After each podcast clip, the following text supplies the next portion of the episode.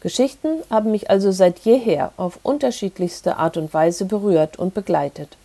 Und je tiefer ich die verschiedenen Bereiche des Geschichtenerzählens erforsche, desto überzeugter bin ich, dass wir es hier mit einem großen Schatz zu tun haben, den es Schritt für Schritt zu entdecken gilt. Entscheidend ist nun aber der nächste Schritt, nämlich die Frage, ob wir Geschichten nicht nur als schön, sondern auch als so notwendig einstufen, dass wir in unserem Unterricht Zeit dafür zur Verfügung stellen. Der Umgang mit und das Erforschen von Geschichten haben ein großes Potenzial für den Unterricht selbst, für das Miteinander, zum Beispiel innerhalb einer Schulgemeinschaft, aber auch als Kraftquelle für die eigene Gesundheit.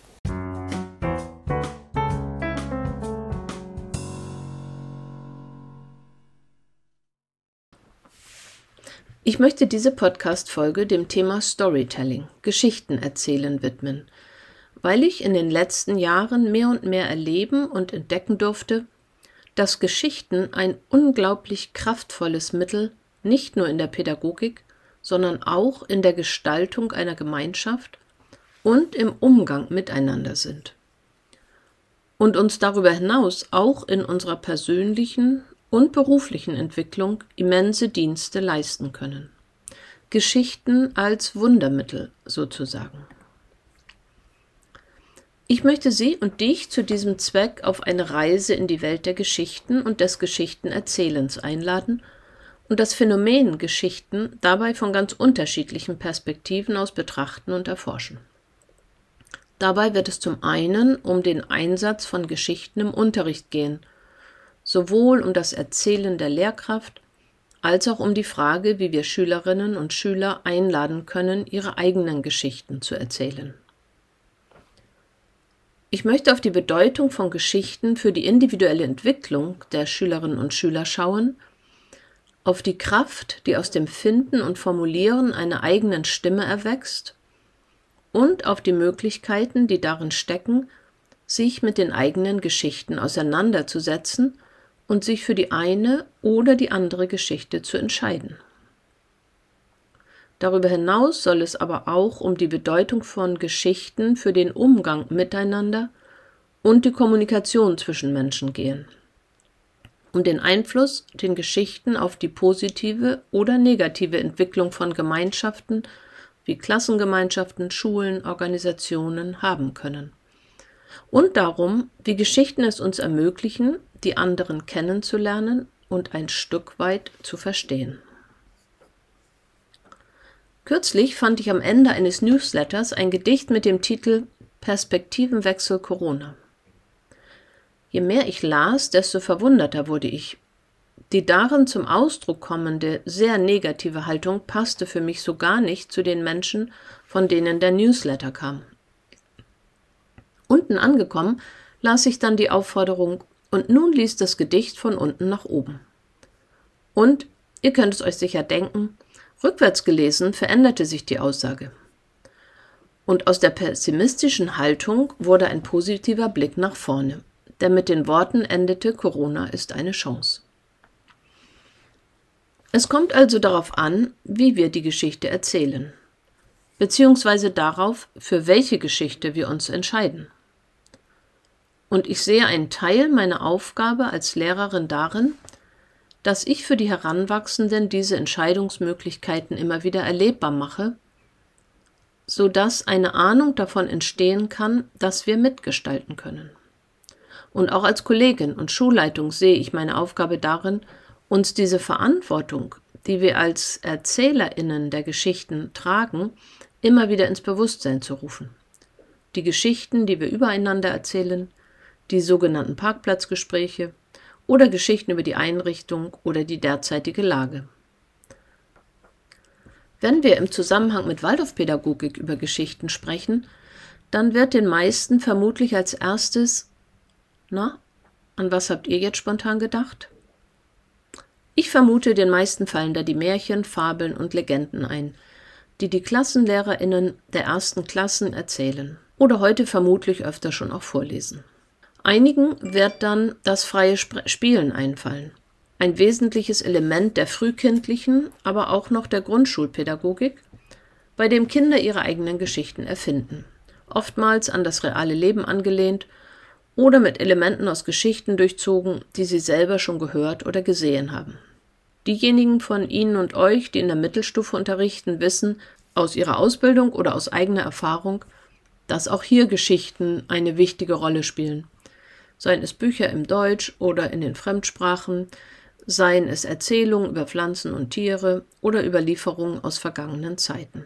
Selbst in der Oberstufe habe ich immer wieder die Erfahrung gemacht, dass Jugendliche in eine andächtige Zuhörstimmung verfallen, wenn ich anfange, eine Geschichte zu erzählen. Und diese plötzliche Aufmerksamkeit hat mich immer wieder fasziniert. Solche Beobachtungen wie diese haben mich unter anderem dazu verleitet, etwas genauer nachzuforschen, was es denn mit der Tätigkeit des Erzählens und Zuhörens eigentlich auf sich hat und was denn so Besonderes daran ist. So wie Kinder es lieben, sich beim Spielen Geschichten auszudenken, so lieben die meisten Kinder es später auch noch, eigene Geschichten zu erfinden, zu malen, zu erzählen oder aufzuschreiben. Während jüngere Kinder oft die unmittelbare Umgebung als Stimulus nehmen, kann es bei älteren Kindern und Jugendlichen helfen, Impulse in unterschiedlicher Form zu geben, um den kreativen Prozess in Gang zu setzen. Je älter die Schülerinnen werden, desto mehr können sie dabei auch bestimmte Stilregeln befolgen oder unterschiedliche Medien zum Einsatz bringen.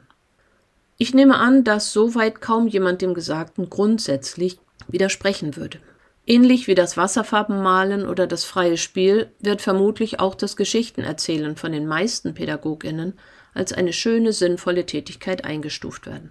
Entscheidend ist nun aber der nächste Schritt, nämlich die Frage, ob wir Geschichten nicht nur als schön, sondern auch als so notwendig einstufen, dass wir in unserem Unterricht Zeit dafür zur Verfügung stellen. Und diese Frage gilt natürlich genauso für künstlerische Tätigkeiten wie zum Beispiel Wasserfarbenmalen oder Räume für Bewegung und freies Spiel. Wenn ich mich mit Menschen unterhalte, frage ich ja oft danach, welchen persönlichen Bezug sie zu ihrem Thema haben. Deshalb möchte ich auch einen kurzen biografischen Blick auf mein Verhältnis zu Geschichten und zum Geschichtenerzählen werfen. In meiner Kindheit haben Geschichten in vielfältiger Weise eine wichtige Rolle gespielt. Zum einen hatte ich das Glück, eine Mutter zu haben, die sehr fantasievoll war und sich immer viele Geschichten zum Spielen ausgedacht hat und auch abends vorgelesen und mit uns gesungen hat. Gleichzeitig bin ich in einer Zeit groß geworden, in der meine Oma zum Beispiel ein Kaffeekränzchen hatte, wo sie Freundinnen einlud und die dann zusammen Kaffee tranken, beisammen saßen und Manches Mal durfte ich dabei sitzen und mir die Geschichten anhören, die sie zu erzählen hatten. Auch war es damals üblich, dass man sich sonntags besuchte und so meine Tanten zu Besuch kamen. Und auch da fand ich das immer äußerst spannend zuzuhören, was sie so alle zu erzählen hatten. Dann habe ich selbst sehr viel gespielt. Ich hatte, wir hatten eine Baumschule und so hatte ich einen großen Raum zum Spielen zusammen mit meinen Schwestern und den Nachbarskindern. Und wir haben uns jahrelang ähm, mit Rollenspielen vergnügt. Und ich erinnere mich noch sehr lebhaft daran, wie wir zum Beispiel, wir hatten eine Magnolie im Garten und die hatte so drei sehr ausladende Äste und auf jedem dieser Äste wohnte sozusagen eine Familie. Und wir wohnten dann da mit unseren entweder ausgedachten Kindern oder unseren Puppen und besuchten uns, spielten Tante und Tante. Und interessanterweise waren die Männer meistens Seefahrer und waren gerade nicht vorhanden. Als ich dann etwas älter wurde und selber lesen lernte, da haben mich von Anfang an Bücher fasziniert und ich bin gerne und viel in die Geschichten meiner Kinderbücher eingetaucht und habe dann in der Pubertät auch angefangen, selber Geschichten zu schreiben. Und ja, sowohl Geschichten als auch Gedichte haben mich dann eigentlich mein Leben lang begleitet. Ich habe es immer als ein wichtiges Ausdrucksmittel gesehen, meine Gedanken und Gefühle in Geschichten zu verpacken. Und anders als beim Tagebuchschreiben kriegt das Geschichtenschreiben noch eine Dimension, die mir auch so einen gewissen Gestaltungsraum gegeben hat weil ich ja nicht autobiografisch geschrieben habe, so konnte ich den Geschichten ja auch eine Wendung geben, die ich mir gut vorstellen konnte. Und so habe ich eben früh erlebt, wie viel Kraft es geben kann, wenn wir die Gelegenheit haben, Geschichten zu gestalten und uns zum Beispiel auch das Ende auszudenken oder das Ende auch zu verändern. Etwas später in meiner schon Studienzeit habe ich dann das biografische Schreiben kennengelernt und habe einige Seminare mitgemacht, wo es dann darum ging, über zum Beispiel bestimmte Gegenstände oder bestimmte Bilder Erinnerungen zu mobilisieren und darüber Geschichten zu schreiben. Und ich habe erlebt, ja, wie viel Freude es Menschen gemacht hat, ihre Geschichten zu entdecken, aufzuschreiben und dann vor allem auch mit anderen Menschen zu teilen. Und gerade dieses Teilen ist, glaube ich, ein ganz wichtiger Punkt, weil dadurch so etwas wie Gemeinschaft entsteht. Das habe ich dann auch kennengelernt beim Council im Eschwege-Institut. Das ist eine Form, wo Menschen im Kreis zusammensitzen und sich ihre Geschichten oder einen Teil ihrer Geschichte erzählen, etwas, was ihnen zu dem Zeitpunkt wichtig ist. Und ich habe da ganz faszinierende Erlebnisse gehabt, zum Beispiel in einer Runde mit Frauen so zwischen 20 und 75, die dann Teile aus ihrer Biografie erzählt haben und wo ich erlebt habe, dass in so einem Raum, dadurch, dass verschiedene Frauen einen Teil ihrer Geschichte erzählen, so etwas wie eine Frauengeschichte entsteht, die ganz viel Verbindendes hat, weil bestimmte Motive einfach wieder auftauchen. Und für die Jüngeren bestimmte Motive schon mal am Horizont sichtbar sind. Und das gibt einfach ganz viel Kraft und entwickelt auch so etwas Tragendes, also in einem Ganzen eingeschlossen zu sein.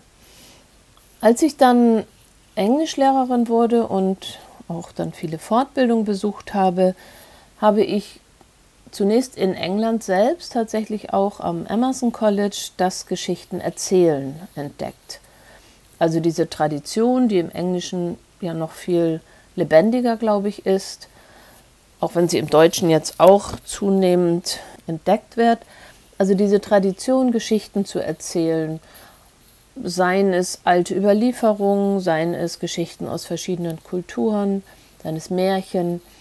Diese Atmosphäre, die entsteht, wenn jemand eine Geschichte erzählt und die ganze Zuhörerschaft mitnimmt, das hat mich richtig fasziniert. Und das wollte ich gerne auch ein Stück weit erlernen und habe so auch einige Seminare dazu belegt. Ja, das hat mir ganz, ganz viel Freude gemacht und mir auch geholfen, dann für mein Lehrerinnensein einfach dieses Erzählen zu wertschätzen und mit in meinen Unterricht zu nehmen. So hat das Geschichtenerzählen von vornherein einen wichtigen Stellenwert in meinem Sprachunterricht gehabt und ich habe sowohl die Geschichten in Lektüren, aber auch die Möglichkeit selber mit den Schülerinnen und Schülern Geschichten zu schreiben und zu erfinden, von vornherein als sehr wertvoll angesehen und habe immer versucht, dem viel Raum zu geben. Ich habe auch immer richtig gerne gelesen und auch viel gelesen und bin auch da gerne in Geschichten eingetaucht, habe aber auch besonders äh, biografische, autobiografische Geschichten sehr geschätzt, weil sie ermöglichten einen Blick durch die Brille, durch die Perspektive einer anderen Person auf die Welt zu werfen. Und es ist sicher meinem Alter geschuldet, dass ich gerade in der ganzen Zeit des Feminismus in den 70er, 80er Jahren eben viele Bücher gelesen habe, wo Frauen auf die Welt gucken und ja ihre Perspektive teilen. Und da habe ich erlebt, wie wichtig das ist für Menschen, ja, die einer bestimmten Gruppierung angehören, also ich dann als Frau, gekräftigt zu sein durch das, was andere Frauen eben auch erleben, ähnliches erleben. Und ich glaube, das haben wir mittlerweile ja auch erkannt, wie wichtig das ist, zum Beispiel auch bestimmte kulturelle Gruppierungen oder Minderheiten in einer Gesellschaft, wie wichtig das ist für Gruppen, die manchmal auch am Rande der Gesellschaft stehen, ihre eigene Stimme zu entwickeln und ihre Geschichten zu teilen und somit auch ihrem Blick auf die Welt eine Bedeutung zu verleihen. Ich glaube, dieses Erleben hat mich auch nochmal darin bestärkt, im Unterricht darauf hinzuwirken, jungen Menschen eine eigene Stimme zu verleihen und ihnen die Möglichkeit zu geben, eigene Gedanken und Gefühle in Form von Geschichten auszudrücken. Vor einigen Jahren bin ich dann auch beim Lesen zunächst auf die Theorie U gestoßen. Das hat mich sehr angesprochen, also die Theorie U als eine Methode, um ein System, eine Welt, eine Situation genau zu erfassen und bevor man dazu kommt zu urteilen, erstmal eine Bestandsaufnahme zu machen. Und ein ganz wesentlicher Aspekt dieser Bestandsaufnahme ist eben das Zuhören. Theorie U von Klaus Otto Schama hat in diesem Zuhören, genau hingucken, hineinlauschen, beschreibt sie eine Qualität, die es uns eben ermöglicht, das gegenüber den anderen Menschen, die anderen Menschen, gerade auch am Rande einer Situation, also diesen Menschen eine Stimme zu verleihen und dadurch eben viele Perspektiven auf eine Situation zusammenzutragen und aus dieser vielfältigen Sichtweise heraus dann zu einer Einschätzung der Situation zu kommen und im Hineinspüren auch zu schauen, welches Potenzial eigentlich in dieser Situation liegt. Und je mehr verschiedene Geschichten dabei zusammengetragen werden, desto vollständiger ist dieses Bild und desto mehr passen die Lösungen, die sich dann ergeben, eben auch zu dieser Gemeinschaft. Gerade auch in der Corona-Zeit, in den letzten zwei Jahren, habe ich dann an einer Online-Veranstaltung, also mit wiederholten Treffen von Menschen aus aller Welt, teilgenommen, wo dieses einander zuhören und zu schauen, wie geht es den anderen Menschen auf anderen Kontinenten mit dieser Situation und was erleben wir aber auch als ein, eine gemeinsame Herausforderung für die Menschen. Das war ein ganz besonderes Erlebnis für mich und das ist dann für mich persönlich dahin gekommen, dass ich Teil einer Gruppe war, die sich mittlerweile regelmäßig trifft, einmal in der Woche, Menschen aus verschiedenen Kontinenten. Und wir haben einfach ganz viel Freude daran, uns miteinander auszutauschen und das Potenzial des Geschichtenerzählens miteinander zu erforschen, uns auszudenken, wie wir Menschen befähigen können, ihre eigene Geschichte zu erzählen und welche Form wir da auch unter Zuhilfenahme verschiedener Medien finden können, um diesen Geschichten Gehör zu verschaffen. Es wiederholt sich eben immer dieses Motiv, die Bedeutung des Zuhörens, die Möglichkeit, sichtbar zu werden durch das Erzählen einer Geschichte und auch ganz wichtig, die Möglichkeit, den anderen kennenzulernen.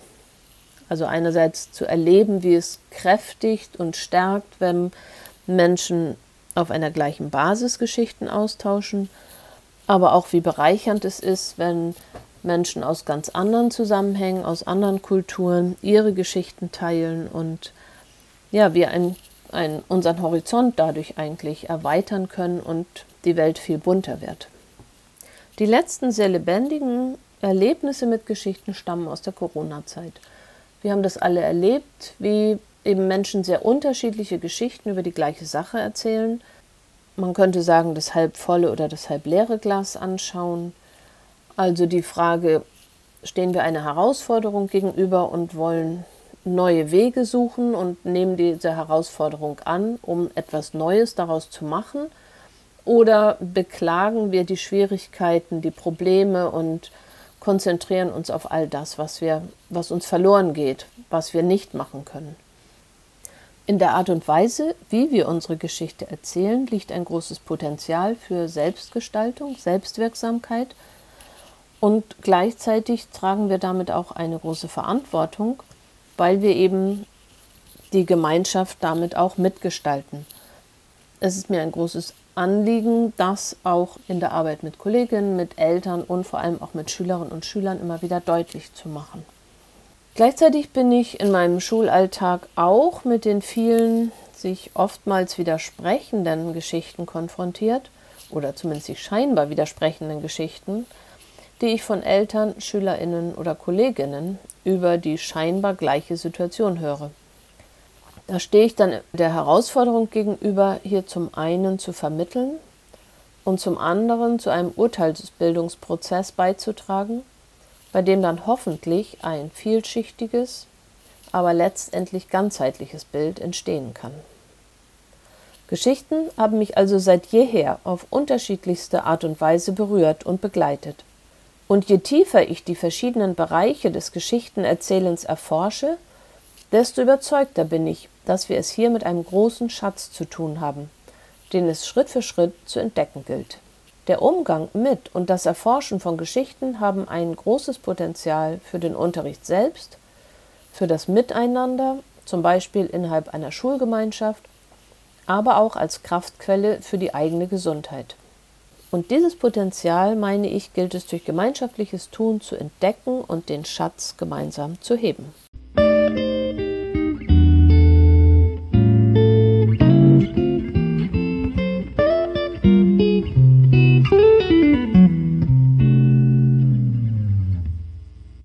Kennst du das auch, dass dir immer wieder Geschichten in den Sinn kommen, die du irgendwann einmal gehört oder gelesen hast und die dir in bestimmten Momenten als Gedankenschubs oder Anregung dienen? Eine solche Geschichte ist für mich Momo von Michael Ende. Die Geschichte eines Mädchens, das durch die Gabe des aufmerksamen Zuhörens den Menschen ihre Geschichten und manchmal auch ihre Geheimnisse entlockt. Neben diesem Plädoyer für die Kraft des Zuhörens bietet die Geschichte noch eine Reihe anderer schöner Gedanken an, zum Beispiel die Haltung von Beppo Straßenkehrer. Beppo arbeitet seit vielen Jahren als Straßenkehrer und ist durch seine Arbeit zu einer Einsicht gekommen, die gerade in unserer schnelllebigen und oftmals hektischen Zeit eine wichtige Botschaft übermittelt. Ich möchte ein kleines Stück aus Momo vorlesen. Der alte Straßenkehrer Beppo verrät seiner Freundin Momo sein Geheimnis. Und das ist so. Manchmal hat man eine sehr lange Straße vor sich. Man denkt, die ist so schrecklich lang.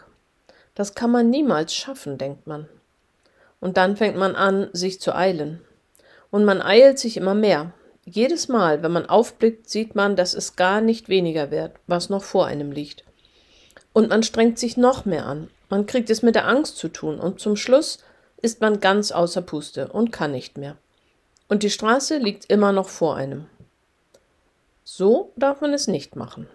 Man darf nie an die ganze Straße auf einmal denken. Verstehst du? Man muss immer nur an den nächsten Schritt denken, an den nächsten Atemzug, an den nächsten Besenstrich. Dann macht es Freude. Dann ist es wichtig, dann macht man seine Sache gut. Und so soll es ja sein. Auf einmal merkt man, dass man Schritt für Schritt die ganze Straße gemacht hat. Und man hat gar nicht gemerkt, wie. Und man ist nicht außer Puste. Und das ist wichtig. Da hat also jemand etwas geschrieben oder erzählt, was für andere Menschen eine Bedeutung bekommt. Sie unter Umständen für viele Jahre oder gar ein ganzes Leben begleitet. So geht es mir auch mit einigen der Geschichten, die mir Lehrerinnen oder Lehrer in meiner Schulzeit erzählt haben. Wie die meisten von uns habe ich den allergrößten Teil des sogenannten Lernstoffes seit langem vergessen. Aber einige wenige Geschichten sind mir im Sinn geblieben, haben eine Bedeutung für mich erhalten und mich begleitet. Und manchmal dienen sie mir als Orientierung oder erinnern mich an das, was im Leben wichtig ist. Wenn wir auf die Ergebnisse aus der Geschichtenforschung schauen, dann können wir dort ähnliche Erkenntnisse finden. Zu der Bedeutung von Märchen und Geschichten gibt es schon seit langem viele verschiedene Forschungsansätze. Viele von euch kennen vielleicht das Buch von Bruno Bettelheim, Kinder brauchen Märchen. Ja, es ist eigentlich sozusagen Schlagwort dafür, dass Märchen wichtig sind, weil sie Kindern eine Orientierung bieten. Eher umstritten ist dabei sicher der, der Begriff der Archetypen und die Frage, ob die, zum Beispiel die Märchen der Gebrüder Grimm, ob die wirklich jetzt Archetypen transportieren oder nicht schon sehr kulturell geprägt sind und ob man diesen Aspekt der Archetypen doch auch mit anderem Blick anschauen muss, also zum Beispiel, wenn man aus der Sicht der Dekolonisierung guckt oder mit einem Genderbewusstsein dahinter.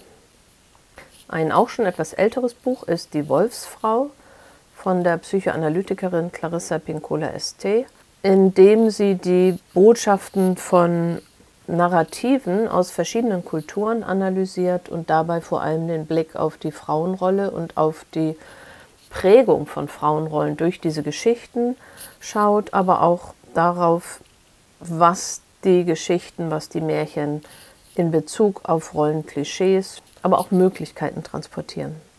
Vor einiger Zeit habe ich eine Forschungsarbeit bzw. den daraus entstandenen Artikel von zwei Forscherinnen aus England gelesen, Catherine Heinemeyer und Sally Durham. Sally Durham ist Lehrerin und hat Catherine Heinemeyer, die Geschichtenerzählerin ist, in ihren Unterricht eingeladen, damit sie ein Geschichtenprojekt mit den Schülerinnen und Schülern macht und was sie dabei beobachtet haben, hat sie dann motiviert, daraus ein Praxisforschungsprojekt zu entwickeln. Es ging ihnen darum, zu gucken, welche Wirkung Geschichten auf das Lernen von Schülerinnen und Schülern haben. Und sie haben sich dann auch mit der Literatur dazu auseinandergesetzt. Und daraus ist eben eine sehr interessante Arbeit entstanden, deren Hauptbotschaften darin bestehen, zu sagen, dass durch das Geschichtenerzählen entwickeln Schülerinnen und Schüler viel Empathie. Sie lernen sich eben auch in andere Situationen hineinzuversetzen. Das Gemeinschaftsgefühl wird dadurch gestärkt. Die Schülerinnen und Schüler haben aber auch berichtet, dass sie die Fakten, die Einzelheiten viel besser gelernt haben, wenn diese in eine Geschichte verpackt waren.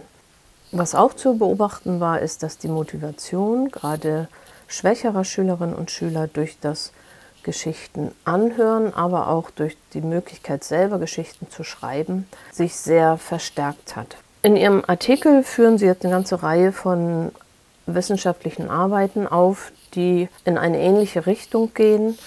Also die zum einen sagen, dass das Erzählen eben auch ein sehr aktiver Prozess ist zwischen Erzählerin und Publikum, dass es durchaus nicht nur ein passives Zuhören ist, sondern dass die ZuhörerInnen sich auch aktiv bemühen müssen, das Erzählte zu verstehen, während die Erzählerin, der Erzähler die Erzählung auf dieses Publikum zuschneiden muss. Vor allem auch die Tatsache, dass durch vielfältige Geschichten ganz viele Perspektiven zu einer Sache entstehen und damit ein rundes Bild sich entwickelt, was einerseits dazu führen kann, dass eine Gemeinschaft gestärkt wird, was aber gleichzeitig auch den Blick erweitern kann, wenn wir zum Beispiel Geschichten aus anderen Kulturen hören. Und dass dadurch der Horizont erweitert wird und wir in die Lage versetzt werden, die Welt auch aus einer anderen Perspektive zu betrachten.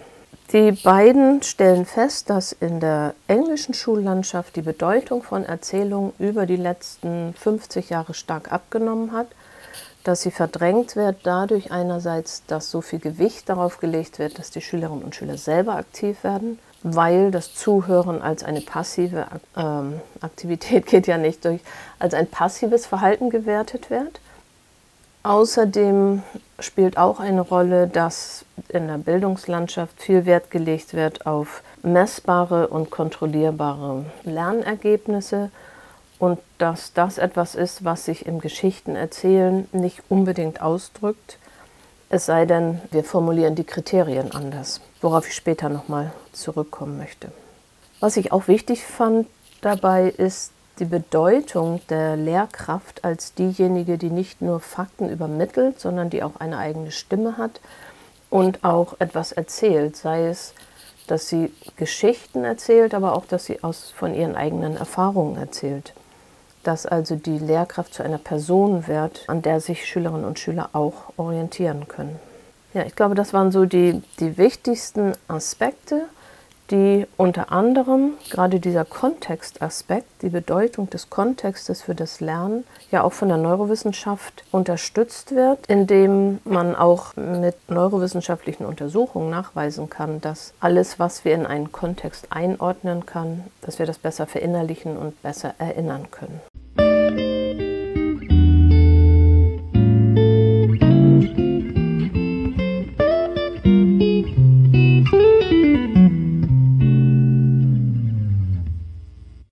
Laufe der zweiten Hälfte des 20. Jahrhunderts hat die Faszination an all den Geschichten im Fernsehen und Internet laufend zugenommen.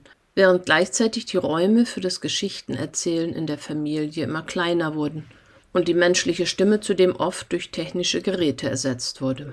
Die Räume, in denen wir uns gegenseitig Geschichten erzählen, wurden scheinbar von der Technik verdrängt oder besetzt. Heute wird in Familien ja vielfach nicht einmal mehr über die eine Geschichte gesprochen, die alle zusammen im Fernsehen anschauen, weil jedes Familienmitglied einen eigenen Fernseher oder Laptop hat und so ein eigenes Programm auswählen kann. Gleichzeitig hat sich in der Schule der Fokus mehr und mehr auf den Wissenserwerb und die Messbarkeit und Vergleichbarkeit von Ergebnissen konzentriert. Vor allem in der Oberstufe werden Schülerinnen zudem eher zur eigenen Recherche ermuntert, als dazu eingeladen, den Erzählungen der Lehrkraft zu lauschen. Diese zunehmende Faktenlastigkeit in der Bildung zeigt sich auch in der Zunahme kurzer, kondensierter Texte mit viel Inhalt, zurechtgeschnitten auf ein bestimmtes Bildungsniveau, zur Übermittlung scheinbar wesentlicher Informationen über die Welt. Erzählungen sind durch eine reiche Sprache in der Lage, auch unsere Sinne und Gefühle anzusprechen und so ein inneres Erlebnis hervorzubringen, das durch das Erschaffen eines Kontextes die Informationen in die Welt einordnet. Auf Fakten reduzierte Sachtexte sind dieser Qualität beraubt. Ist Schule also vielleicht einfach zu langweilig geworden, zu trocken, zu reduziert? Ich habe ja schon darauf hingewiesen, wie erstaunlich ich es finde, wie Jugendliche bis in die oberen Klassen hinein schlagartig aufmerksam werden, wenn die Lehrerin oder der Lehrer anfängt, im Erzählton eine Geschichte zu erzählen. Sei es über die Entdeckung in der frühen Medizin, über historische Ereignisse oder auch über eigene Erlebnisse, die mit dem behandelten Thema in einem Zusammenhang stehen. Mir scheint, als ob solche Erzählungen die Inhalte an das Leben anschließen. Und die Stimme der Lehrkraft spielt eine wesentliche Rolle dabei. Manchmal habe ich sogar den Eindruck, dass es diese Erzählungen sind, die letztendlich im Gedächtnis der Schülerinnen überdauern. Und während ich nun einerseits dafür plädiere, dass es diese besonderen Qualitäten des Erzählens sind, die dem Erzählen im Waldorfunterricht eine zentrale Stellung einräumen und die wir auch in den oberen Klassen nicht vernachlässigen sollten, dann widerspricht das keinesfalls meiner Überzeugung, dass Jugendliche natürlich auch lernen und üben müssen, selber zu recherchieren und dass zu viel Frontalunterricht Schülerinnen und Schüler davon abhält, selber das Lernen zu lernen. Es kommt eben immer auf die richtige Mischung an und darauf, dass alle Qualitäten ihren angemessenen Raum finden. Diese Feststellung passt jetzt gut als Überleitung zu einem TED Talk, den ich vor einiger Zeit gefunden habe in dem Chimamanda Ngozi Adichie aus Nigeria unter dem Titel The Danger of a Single Story sehr gekonnt, sowohl ernst als auch humoristisch darauf aufmerksam macht, dass nur eine Geschichte über eine Sache oder einen Menschen zu haben sehr gefährlich werden kann. Ich kann euch sehr empfehlen, diesen TED Talk auf YouTube einmal zu suchen und selber anzuschauen. Längst wissen wir ja, dass es die eine Geschichte gar nicht gibt. Das gilt für Weltgeschichte oder Geschichten genauso wie für die Geschichte oder die Geschichten eines Landes, einer Bevölkerungsgruppe, eines Dorfes, einer Schulklasse, einer Familie und erstaunlicherweise auch für uns selbst. Und obwohl wir das eigentlich alle wissen, ist es doch immer wieder gut, uns daran zu erinnern. Ich wurde vor einigen Jahren zu einer einfachen Übung eingeladen, die mir zu einem nachhaltigen Erlebnis wurde und die mir seitdem in vielen Situationen gute Dienste geleistet hat. Wir saßen mit mehreren Leuten im Kreis um eine Art Stillleben herum, das die Seminarleiterin aus verschiedenen Gegenständen in der Mitte aufgebaut hatte. Es wurden dann vier Teilnehmerinnen bestimmt, die sich jeweils gegenüber saßen, also wie auf der Rosette eines Kompasses in den vier Himmelsrichtungen. Diese vier beschrieben nun nacheinander, was sie vor sich sahen. Wenn ihr euch das Bild vorstellt, könnt ihr euch sicherlich auch vorstellen, dass die Schöpferin dieses Stilllebens dafür gesorgt hatte, dass diese Installation von jeder Seite aus betrachtet ein wenig anders aussah. So gab es jeweils kleine Gegenstände, die von der gegenüberliegenden Seite nicht zu erkennen waren. Je nach Geschick derjenigen, die das Ganze aufbaut, entstehen so sehr unterschiedliche Eindrücke oder Geschichten auf den vier Seiten. Und es ist offensichtlich, dass ein Vergleich der Geschichten und eine Diskussion über die eine wahre Geschichte, beziehungsweise über das, was dann da nun wirklich in der Mitte steht, die Tatsache der verschiedenen Perspektiven, die es zu jeder Situation gibt, außerordentlich anschaulich und deutlich macht. Ich finde, diese kleine Übung bildet einen schönen Auftakt, besonders für Besprechungen, bei denen wir voraussehen können, dass es ganz verschiedene Wahrnehmungen, Erlebnisse und Meinungen zu einer bestimmten Frage geben wird. Gewissermaßen eine Variation dieser Übung habe ich während der Corona-Zeit im Zoom durchgeführt. Die Teilnehmerinnen wurden gebeten, einen Moment über die folgenden drei Fragen nachzudenken. Erstens, was erlebe ich zurzeit als besonders schön und positiv? Zweitens, was erlebe ich als besondere Herausforderung, beziehungsweise was bereitet mir Schwierigkeiten? Und drittens, welche konkreten Veränderungen würde ich mir wünschen? Dann hatte jeder, je nach Anzahl der Beteiligten, drei bis fünf Minuten Zeit, die in dem Moment als wichtig erscheinenden Punkte mit den anderen zu teilen. Ich bin immer wieder berührt von der Wirkung so eines Austausches, egal ob es sich jetzt um eine Gruppe von Schülerinnen und Schülern, Kolleginnen oder Eltern handelt. Wie von selbst entfaltet sich ein breites Spektrum von Wahrnehmungen und Sichtweisen, und ohne dass einzelne, zum Teil auch durchaus extreme Positionen besprochen werden müssen, wird deutlich, dass es innerhalb der Gruppe sehr unterschiedliche Blickrichtungen und Wahrheiten gibt. Es ist erstaunlich, wie viel Kraft sowohl für die Einzelnen als auch für eine Gemeinschaft aus diesem gemeinsamen Geschichten erzählen und anhören entspringt. Dieser Aspekt der vielfältigen Sichtweisen auf eine Situation hat auch dazu geführt, dass bei der Internationalen Fortbildungswoche für Oberstufenlehrerinnen in Kassel regelmäßig eine Arbeitsgruppe zu dem Thema multiperspektivische Geschichtsbetrachtung stattfindet. Jedes Jahr steht dort ein bestimmtes Ereignis oder ein Zeitraum im Zentrum und Kolleginnen aus unterschiedlichen Ländern berichten, wie dieses Ereignis in ihrem Land aus ihrer Perspektive dargestellt und eingeschätzt wird. Es ist erstaunlich, aber bei näherem Hinschauen auch nicht verwunderlich, wie unterschiedlich die Positionen dabei manchmal ausfallen. Die Frage nach der Herkunft oder vielleicht besser gesagt der Quelle oder der Entstehung von Geschichtsschreibung ist besonders in der heutigen Zeit der Globalisierung ein Thema, das auch mit Oberstufenschülerinnen bearbeitet werden sollte. Und ich denke, neben dem Geschichts-, Philosophie- oder PGW-Unterricht bietet gerade auch der Fremdsprachenunterricht einen wunderbaren Raum für unterschiedliche Geschichtsperspektiven oder anders ausgedrückt unterschiedliche Geschichten über die gleiche Welt.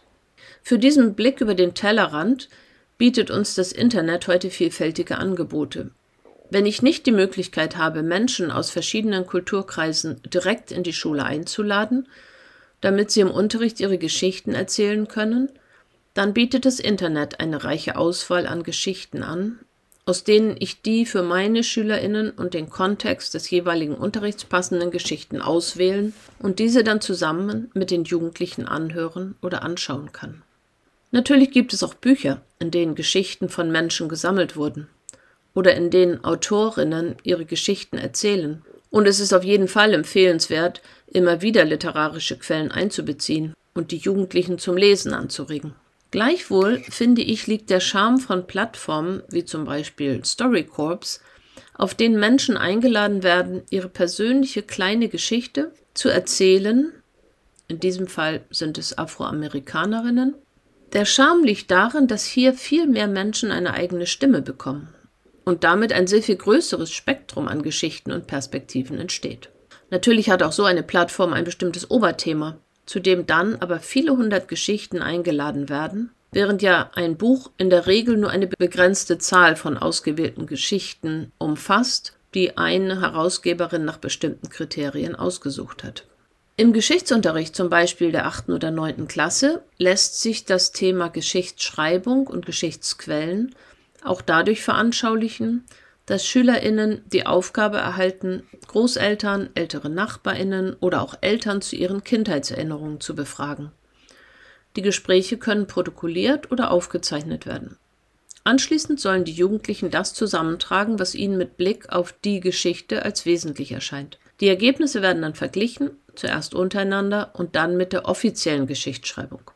In der zwölften Klasse lässt, lässt sich das Thema dann unter Rückgriff auf die Erlebnisse der neunten Klasse auf einer abstrakteren Ebene thematisieren. Ein Kollege von mir hat so mit seiner neunten Klasse gearbeitet und dabei sind viele richtig schöne Geschichten entstanden. Und ein nicht zu unterschätzendes Nebenprodukt ist natürlich auch das entstehende Gespräch zwischen den Generationen und die Freude der älteren Menschen darüber, dass sich jemand für ihre Geschichte interessiert. Für die Jugendlichen verlebendigt sich, was sie sonst als von ihnen distanzierte, bestenfalls von der Lehrerin erzählte Geschichte, schlimmstenfalls als leblose Fakten und Zahlen kennenlernen. Zudem erhalten sie Einblicke in Kindheitserlebnisse, die meist so ganz anders sind als ihre eigenen, obwohl sie doch der gleichen Familie und Kultur angehören.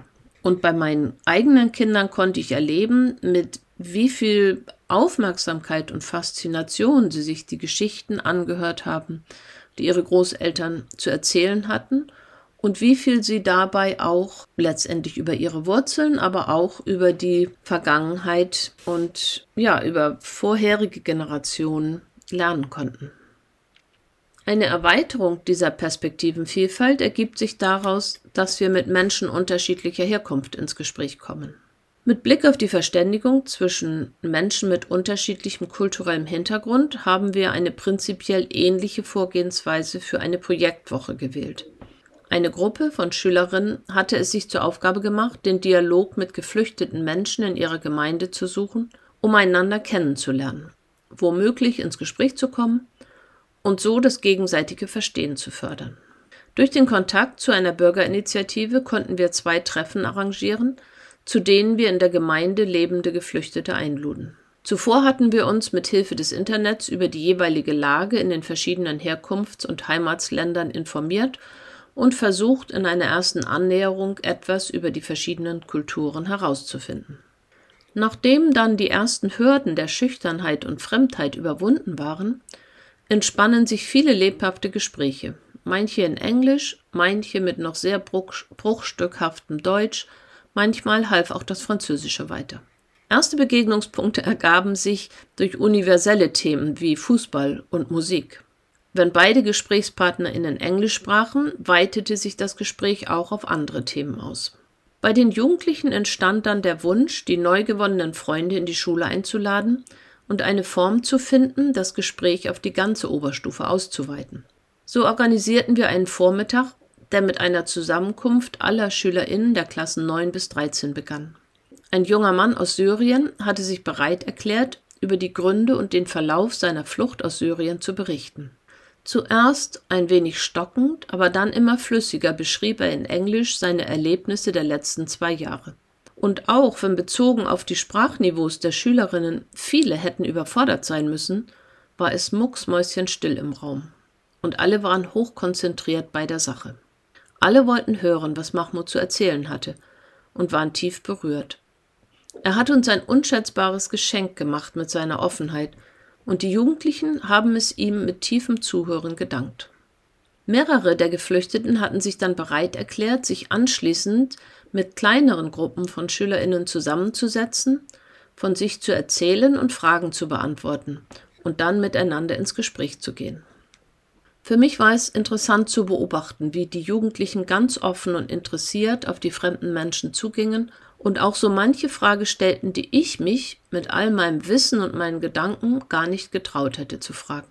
Und wie gleichzeitig durch die echte Begegnung zwischen Menschen eine sehr achtsame und respektvolle Stimmung herrschte, und selbst diejenigen, die sonst schon mal schnell zu dem einen oder anderen Vorurteil griffen, sich nun in der persönlichen Begegnung durch den hinter dem Fremden verborgenen Menschen berühren ließen.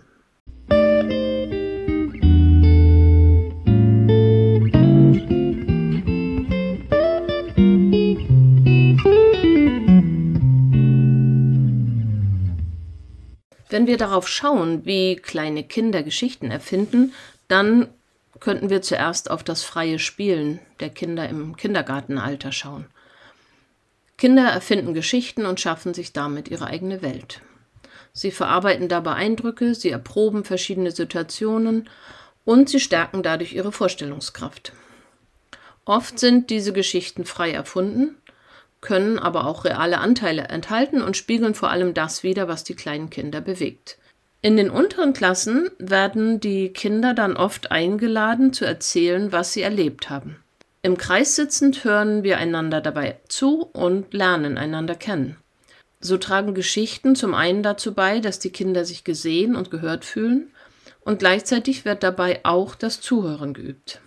In den Klassen, in denen Kinder geübt und gelernt haben, einander zuzuhören, kann diese Fähigkeit später genutzt werden, wenn es um Konflikte oder problematische Situationen, etwa auch in der Mittelstufe oder Oberstufe geht. Im Kreis sitzend erhalten alle Beteiligten die Gelegenheit, ihre Sichtweisen und ihre Gefühle miteinander zu teilen. In Klassen, in denen diese Gewohnheit angelegt ist, hilft es oft schon, dass die verschiedenen Perspektiven nebeneinander gestellt werden. Und sollte das noch nicht ausreichend sein, dann können eben gemeinsam im Gespräch Lösungswege gesucht werden. Die Gewohnheit, einander von Ferienerlebnissen oder Wochenendgeschichten zu erzählen, wird im Fremdsprachenunterricht als willkommener Gesprächsanlass gerne bis in die Mittel- oder sogar Oberstufe hinein kultiviert. Vor allem auch, um dabei das freie Sprechen in der anderen Sprache zu üben. Vor allem in den unteren Klassen werden Geschichten oft von Bildern begleitet. Nachdem die Lehrkraft erzählt hat, malen die Kinder ihr Bild dazu. Lassen wir die Kinder selber malen, ohne ihnen ein Bild an der Tafel vorzugeben, wird schon von früh an deutlich, dass unsere inneren Bilder recht individuell sind und sich zum Teil erheblich voneinander unterscheiden. Wir erleben, dass, obwohl wir die gleiche Geschichte gehört haben, sich in unserer Vorstellung ganz andere Bilder gebildet haben.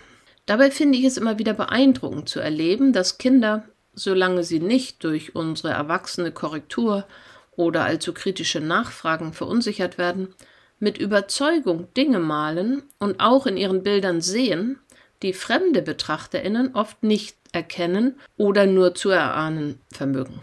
Sowohl durch das regelmäßige Zuhören beim Geschichtenerzählen als auch beim freien Malen werden Fantasie und Vorstellungskraft angeregt und es entsteht das, was Gerald Hüther einen inneren Bilderreichtum nennt und was gerade heutzutage eine wertvolle Grundlage für unser späteres Leben ist, in einer Welt, die immer stärker von Bildern geprägt ist.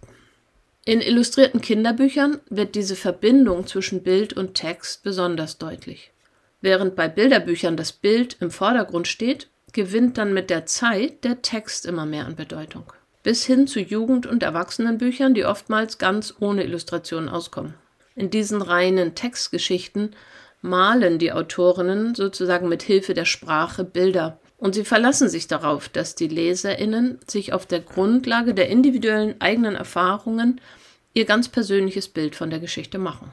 Wie unterschiedlich diese Bilder sein können, erleben wir immer dann, wenn Drehbuchautorinnen ein Buch in einen Film verwandeln und Landschaften, Häuser und Personen plötzlich so ganz anders aussehen als die Bilder, die zuvor beim Lesen des Buches in uns entstanden waren. Im Unterricht können wir Bilder auch dafür nutzen, um daraus Geschichten über die Welt und über uns selbst zu entwickeln. Natürlich können Bilder das lebendige Erleben und Kennenlernen der Welt nicht ersetzen. Sie sind aber durchaus geeignet, den Schülerinnen auf der Basis von vorhandenem Wissen und eigenen Erfahrungen als Ausgangspunkt für Sprechübungen, Erzählungen oder kreative Schreibübungen zu dienen. Eine Illustration in einer englischen Lektüre kann beispielsweise helfen, Vokabeln zu wiederholen, eigene Sätze zu bilden oder die ganze Geschichte zu erinnern und zu erzählen. Bilder können uns auch einladen, Fragen zu stellen. Und zwar nicht nur solche, die sich durch das Bild beantworten lassen, sondern auch Fragen, die über das Dargestellte hinausgehen. Gemälde, Zeichnungen und kunstvolle Fotografien bieten einen enormen Reichtum und sind eine nie versiegende Quelle, sowohl für kommunikative Gespräche als auch für kreative Schreibaufgaben im Mutter- und im Fremdsprachenunterricht. Und nach meiner Erfahrung lieben nicht nur Kinder, sondern auch Erwachsene aller Altersstufen solche kreativen Sprach- und Schreibübungen, weil sie sich eingeladen fühlen, die vielen Möglichkeiten zu erforschen, die solche Bilder ihnen bieten. Fast jede und jeder kann sich auf die eine oder andere Weise damit verbinden. Nachdem ich eine der Aufgaben in einem Workshop mit Erwachsenen vorgestellt hatte, sagte eine Frau, diese Bilder geben mir die Möglichkeit, von meinen Lebenserfahrungen zu erzählen, ohne über mich selbst zu sprechen. Ich fühle mich gesehen, ohne mich bloßgestellt zu fühlen. Und ich konnte sogar einige Stellen so verändern, wie ich es gut fand. Das ist nun bestimmt ein Erwachsenenblick auf diese Art der Tätigkeit, aber trotzdem erlebe ich immer wieder, dass es allen gleichermaßen Freude macht, mit Hilfe von Sprache und Imagination etwas Neues entstehen zu lassen. Und weil es Spaß macht, wird es das Sprachenlernen oder das Lernen überhaupt dadurch zu einem positiven Erlebnis machen. Durch die rasante Entwicklung moderner Technologien ist das digitale Geschichtenerzählen als eine ganz neue Form des Erzählens entstanden. Menschen berichten aus ihrem Leben oder sprechen über bestimmte Ereignisse. Die einfachste Form ist ein Monolog oder Interview, das als Audiodatei aufgezeichnet wird. Oft, wir kennen das alle von YouTube, wird in Form von Videos erzählt, bei denen dann Worte und manchmal auch Musik und Lieder mit bewegten oder statischen Bildern kombiniert werden. Digital Storytelling ist eine sehr niederschwellige Möglichkeit, die eigene Geschichte mit anderen zu teilen. Öffentlich zugängliche Sammlungen dieser Geschichten, wie zum Beispiel die diese Instanz StoryCorps, von der ich schon gesprochen habe, sind ja auch eine richtig interessante, weil vor allem sehr authentische Quelle für den Fremdsprachenunterricht. Und das Internet ist voll von diesen digitalen Geschichten, die auch unsere Schülerinnen und Schüler sicher schon, wenn sie in der 9., 10., 11. Klasse sind, für sich entdeckt haben. Denn das Filmemachen, das ist heute ja nicht mehr von speziellen technischen Geräten abhängig. Die meisten Hightech-Handys verfügen über eine Kamera und auch genügend Speicherkapazität, sodass jede und jeder nicht nur fotografieren, sondern auch fast alles filmen kann, was ihm oder ihr gefällt. Diese Entwicklung hat zu einem niedrigen Schwellenwert geführt, um Alltagssituationen zu filmen und durch deren Veröffentlichung unser Leben mit Freunden, der Gesellschaft oder der ganzen Welt öffentlich zu teilen. Gerade die Tatsache, dass es so einfach und schnell geht, macht es für junge Menschen notwendig, den Umgang mit diesem Werkzeug gut zu erlernen. Sie sollten nicht nur die notwendigen Fähigkeiten, sondern auch ein Gefühl für Qualität entwickeln, um qualitativ hochwertige Filme selber erstellen zu können. Ich halte es im Hinblick auf den Umgang mit bewegten Bildern für sinnvoll, zwischen verschiedenen Aspekten zu unterscheiden, wenn wir jungen Menschen helfen wollen, ihre Medienkompetenz zu entwickeln und sie zu befähigen, dieses mächtige Werkzeug verantwortungsvoll zu nutzen. An unserer Schule gibt es deshalb in der 11. oder 12. Klasse eine englische Epoche zum Thema Film, in der wir mit den Schülerinnen und Schülern die Sprache des Films erforschen. Also die verschiedenen Kameratechniken, die Ausschnitte, die gewählt werden, die Frage des, des Tons, der Musik, der Beleuchtung, um sie dann anschließend einzuladen, in einem eigenen Filmprojekt ihre eigene Geschichte zu erzählen. Oder auch ein Stück aus einer Geschichte, aus einem Roman oder eine Kurzgeschichte in einen Film zu verwandeln. Auch das ist spannend, diese Verwandlungsprozesse, also Geschichten zu nehmen und zu sehen, wie sich Geschichten verändern, wenn wir sie als Buch lesen, als Hörspiel hören oder als Film anschauen. Solche Verwandlungen sind eine gute Möglichkeit, die Urteilsfähigkeit der Schülerinnen und Schüler zu üben. Wenn es darum geht, Filme über sich selbst zu drehen, also diese Frage der Selbstinszenierung, dann werden wir sicher auch auf Plattformen wie Instagram und Facebook zu sprechen kommen oder TikTok. Das sind ja moderne Formen des überwiegend bildhaften Geschichtenerzählens, die sich dort finden. Für einen Teil der Nutzerinnen steht dabei die eigene Geschichte im Vordergrund und während die einen eher einen Austausch mit Freunden im geschützten Raum eines privaten Accounts suchen, wenden andere sich mit ihrer Selbstinszenierung an ein breites und meist unbekanntes Publikum. Gerade in diesem Zusammenhang lässt es sich wunderbar thematisieren, wie wir die Freiheit haben, unsere eigene Geschichte zu erzählen und gestalten. Und natürlich auch, welche Konsequenzen das für uns haben kann. Jetzt möchte ich noch einmal auf das transformierende Potenzial von Geschichten eingehen. Dabei kommt mir als erstes der Spruch von dem halb vollen oder dem halb leeren Glas in den Sinn. Was bedeutet es, wenn wir uns für das halb volle Glas entscheiden und unsere Geschichten dementsprechend erzählen? Ich habe mich sehr gefreut, als kürzlich eine Schülerin in einer Biologie-Epoche berichtete, wie gut es ihr getan habe, die vielen Geschichte und Berichte über nachhaltige Projekte anzuschauen, die die Schülerinnen und Schüler im Rahmen einer Aufgabe zur Ökologie zusammengetragen hatten. Sie formulierte das ungefähr so Wenn ich sehe und erlebe, was auf der Welt gerade geschieht, dann werde ich oft ganz traurig. Aber die Geschichten von Menschen, die sich auf den Weg gemacht und Wege erforscht haben, die der Zerstörung entgegenwirken, die schenken mir wieder Mut. In diesem Zusammenhang lohnt es sich auch noch einmal einen Blick auf die sozialen Medien zu werfen, denn im zunehmenden Maße haben sich Facebook und Instagram ja auch zu Plattformen für Initiativen und Unternehmen aller Art entwickelt, die vorrangig das Medium Bild nutzen, um für sich und ihre Produkte oder Projekte zu werben und dabei auch einer breiten Öffentlichkeit ihre Geschichte zu erzählen. Sie laden dabei auch andere ein, ebenfalls ihre Geschichten mitzuteilen und so einer Idee oder Vision oder auch einem Protest eine breite Basis zu verschaffen. Wir wissen, dass das in verschiedene Richtungen gehen kann, aber Bewegungen wie MeToo oder Black Lives Matter sind ja eindrucksvolle Beispiele dafür, wie eben auch eine sehr positive Schlagkraft in den sozialen Medien freigesetzt werden kann. Nun bedanke ich mich recht herzlich fürs Zuhören. Ich hoffe, der eine oder die andere von euch hat Lust bekommen, sich mehr mit dem Thema Geschichten erzählen auseinanderzusetzen. Vielleicht habt ihr ja auch Lust, eure eigenen Geschichten zu erzählen. Und solltet ihr daran Interesse haben, dieses Thema auch zusammen mit Kolleginnen und Kollegen zu erforschen, dann schaut auf, dem, auf der Eleva-Plattform vorbei. Dort wird es demnächst einen Kurs zum Geschichtenerzählen geben und ich würde mich riesig freuen, viele von euch, von Ihnen in einer Geschichtenrunde begrüßen zu können, kennenzulernen und ganz viele spannende Geschichten miteinander austauschen zu können. Denn dieser Aspekt des Selbstgeschichtenerzählens ist einfach ein sehr ein kreativer Prozess, ein sehr kräftigender Prozess und tut einfach gut und macht Spaß. Über Rückmeldung freue ich mich sehr an waldorflernt.web.de. Schaut gerne auf unserer Webseite vorbei und dann tschüss bis zum nächsten Mal.